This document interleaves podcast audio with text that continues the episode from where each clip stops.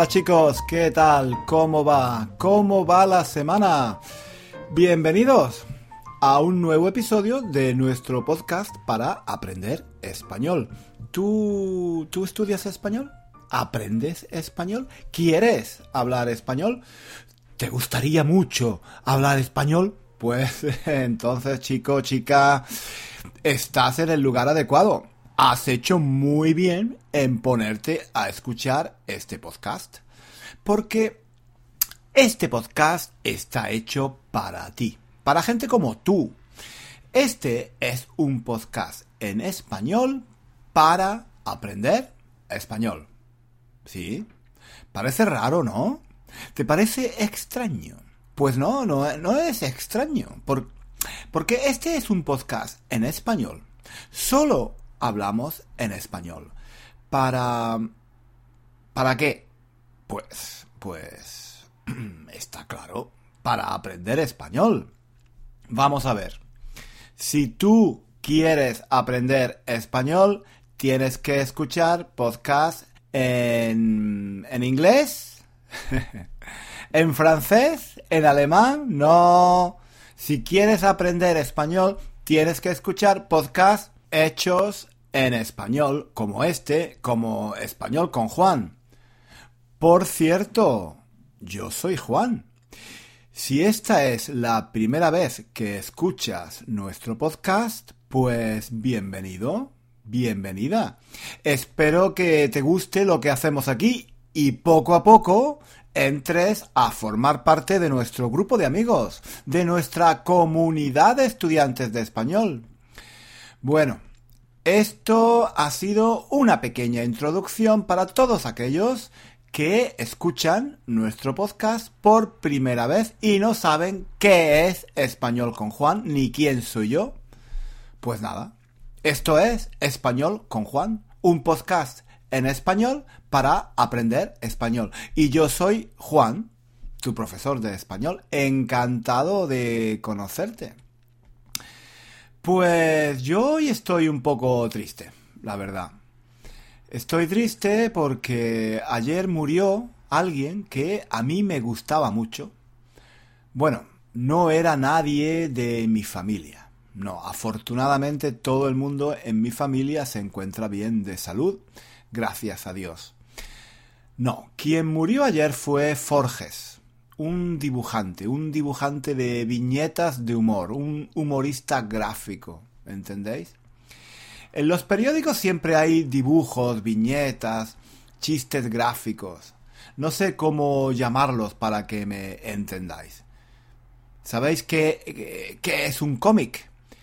Pues un cómic está formado por pequeñas escenas, ¿no? Pequeñas eh, escenas normalmente de forma cuadrada. Bueno, pues cada una de esas eh, escenas se llama viñeta. Y en los periódicos a menudo hay este tipo de dibujos, de viñetas, ¿verdad? Normalmente son dibujos cómicos que hacen crítica de la situación política o social del país. Son dibujos humorísticos, eh, sí, pero son también muy críticos. El objetivo de muchas de estas viñetas no es tanto hacer gracia, provocar la risa, como hacer crítica de, algo o de alguien. De hecho, muchas de estas viñetas no, son divertidas en absoluto. Algunas son muy amargas, muy tristes.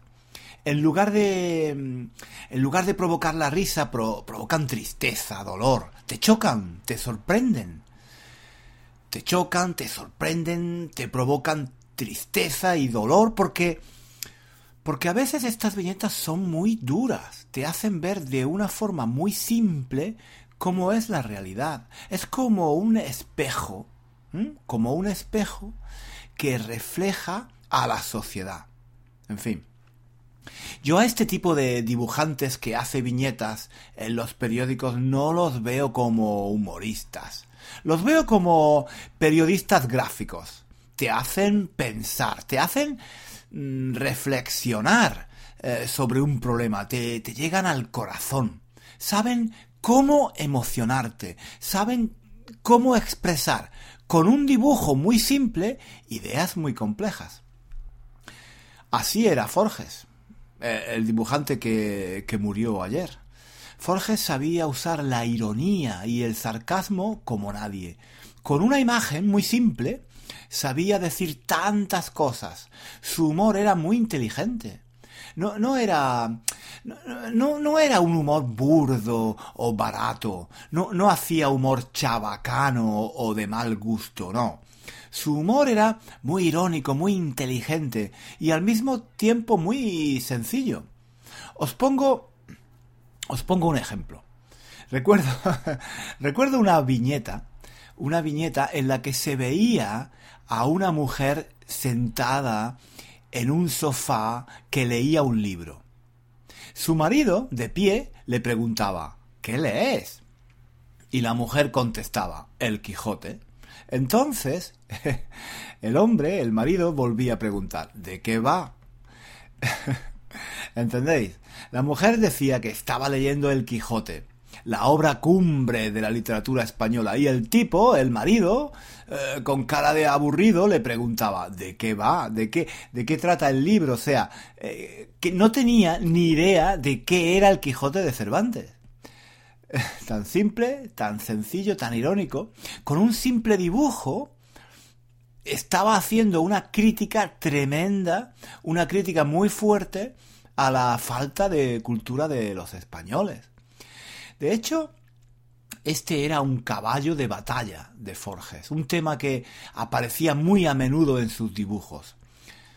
Sí, en, muchas de sus viñetas criticaba que la gente no leía lo suficiente, que solo, que solo se interesaban por el fútbol.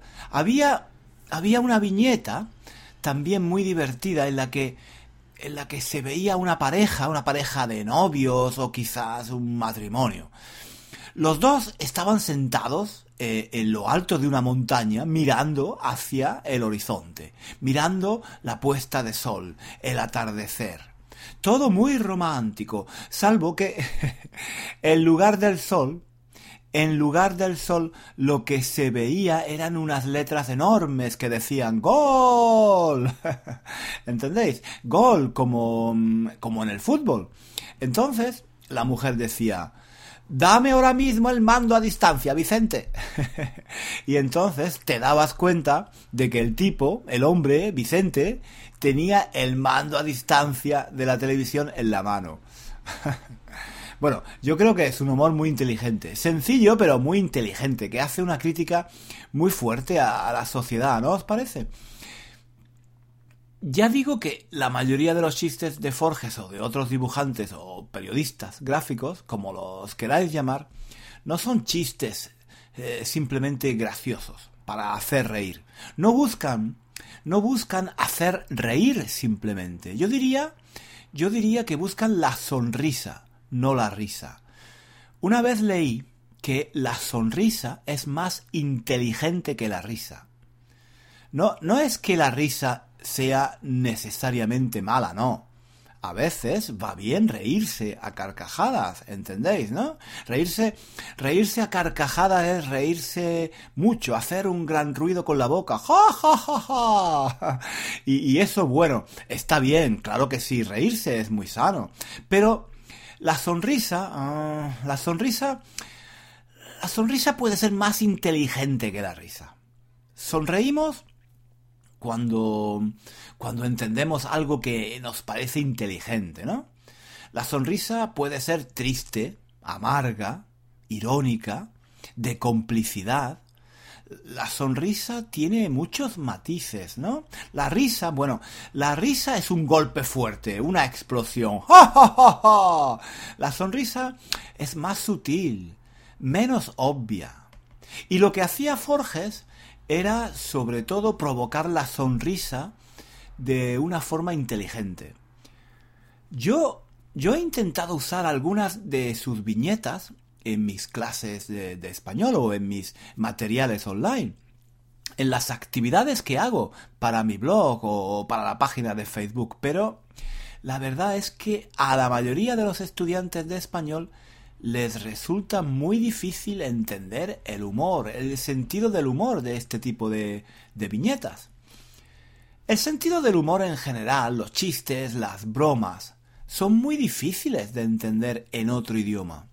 Incluso aunque se conozcan las palabras, es tremendamente difícil. Especialmente si se trata de este tipo de humor inteligente, irónico, sarcástico. Simplemente porque hay un doble sentido de muchas palabras, porque hay que entender también el contexto cultural del país, la historia. Hay muchos sobreentendidos que los extranjeros simplemente no conocen. Hay palabras que tienen un significado en el diccionario, pero que además tienen una carga emocional, afectiva, diferente en la calle. Cuando cuando las usamos en la calle. En fin, que entender el sentido del humor en otro idioma es realmente difícil. Yo lo sé, yo lo sé por experiencia, por ejemplo con, el inglés. Para mí es muy difícil, muy, muy difícil entender este tipo de chistes de, de los periódicos, el humor de estas viñetas en inglés. Me gustan mucho, pero me cuesta mucho entender la mayoría de ellos, de ellas, perdón. Y eso que y eso que llevo muchos años viviendo en Inglaterra. Y en el caso de España pasa lo mismo. Para los estudiantes de español es muy difícil entender el sentido del humor en español. Yo lo he intentado, yo lo he intentado usar en mis clases algunas veces, con concursos avanzados, en clases de nivel avanzado de español, pero la verdad es que a la mayoría de los estudiantes, incluso incluso a los que llevan estudiando español muchos años, los que han vivido en España y tienen un nivel alto de español, incluso a estos estudiantes digo, entender el sentido del humor en español les cuesta mucho trabajo. El problema, además, es que eh, sí, se puede explicar, se puede explicar un chiste, una broma, una viñeta de un periódico, pero si lo explicas ya no tiene gracia. Si explicas una broma, un chiste, lo destrozas.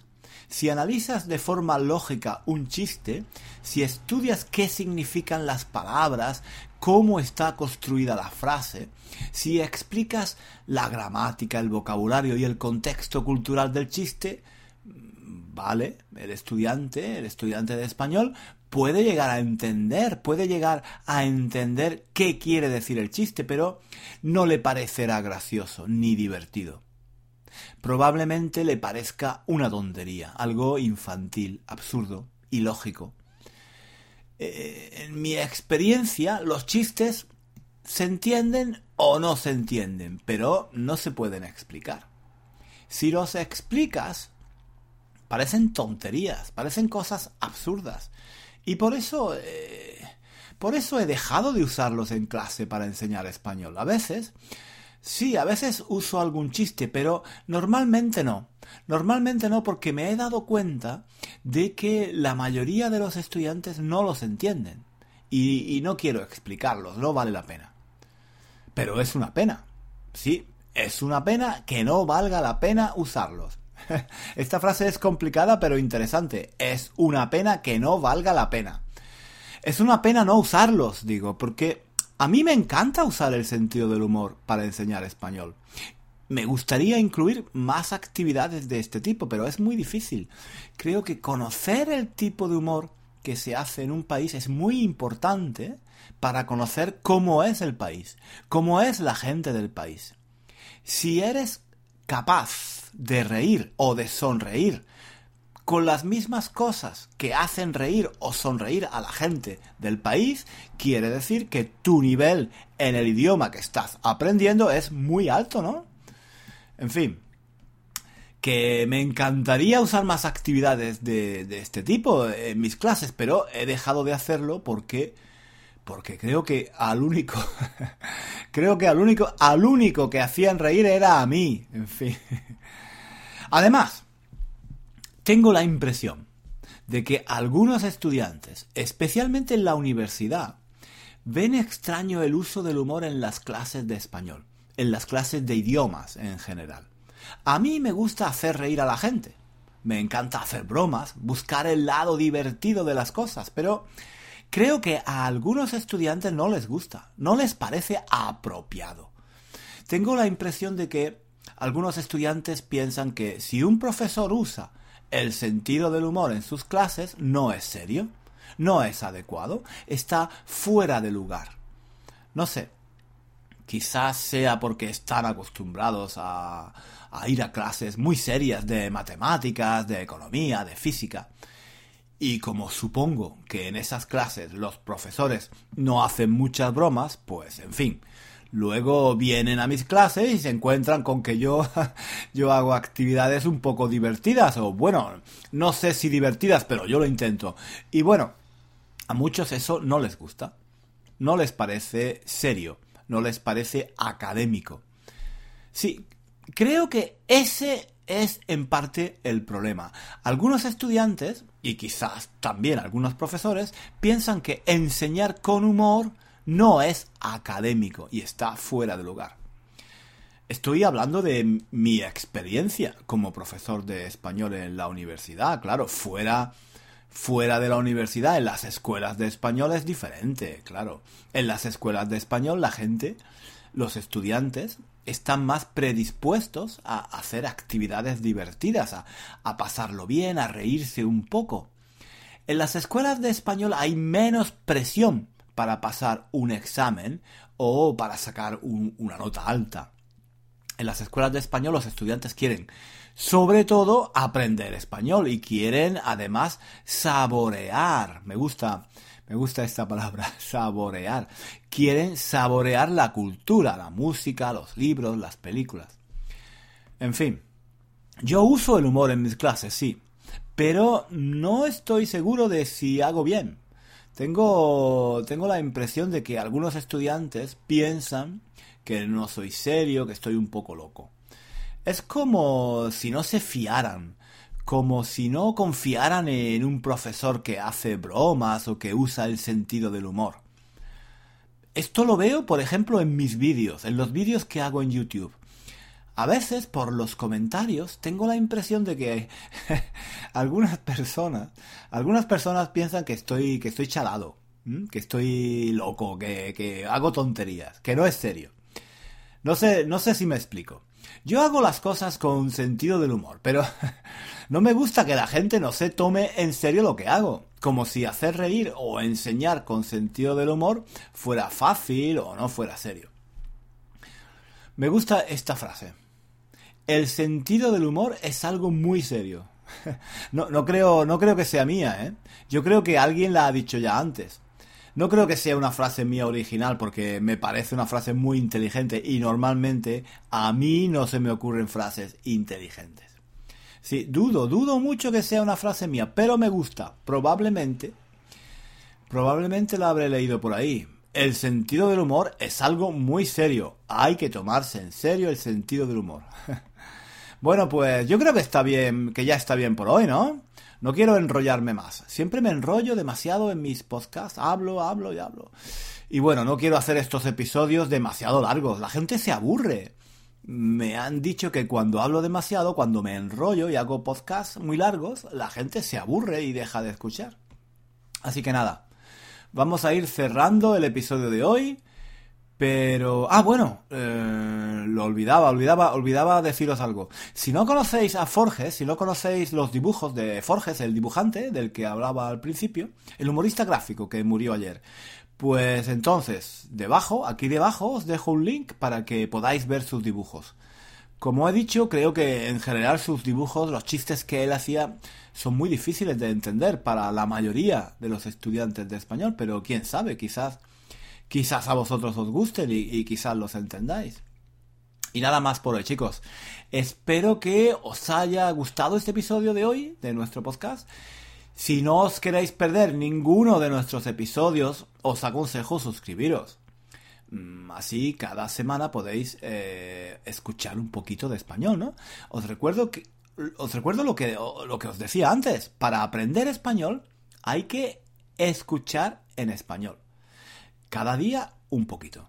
Y, y eso, eso es lo que hacemos aquí en Español con Juan, durante darte la posibilidad de escuchar en español para que tu español mejore, para que hables español cada vez mejor. Un saludo chicos, nos escuchamos en el próximo episodio de nuestro podcast aquí en Español con Juan. Que paséis una semana fantástica. Hasta pronto.